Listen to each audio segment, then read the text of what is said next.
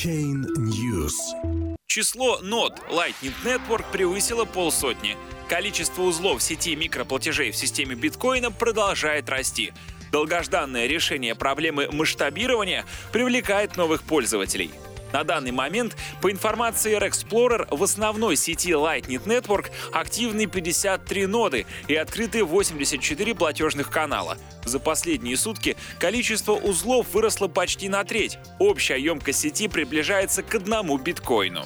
Решение Lightning Network — это сеть второго уровня над основным блокчейном биткоина. Она призвана минимизировать время подтверждения транзакций, снизить комиссию за переводы и тем самым вернуть биткоину роль эффективного платежного средства. Я заплатил всего 4 доллара за открытие канала. Не увидел никаких комиссий в 100 долларов, о которых так много говорили, заявил разработчик Lightning Network Джек Меллерс в Твиттере. В ответ Самсон Моу из партнерской компании Blockstream иронично назвал комиссии несправедливо низкими. Число узлов сети в тестнете с момента ее запуска в декабре 2017 года превысило полторы тысячи. Количество открытых каналов достигло трех тысяч. После испытания в тестнете с января 2018 года в системе биткоина началось развертывание основной действующей сети микроплатежей, пока в облегченной версии C-Lightning.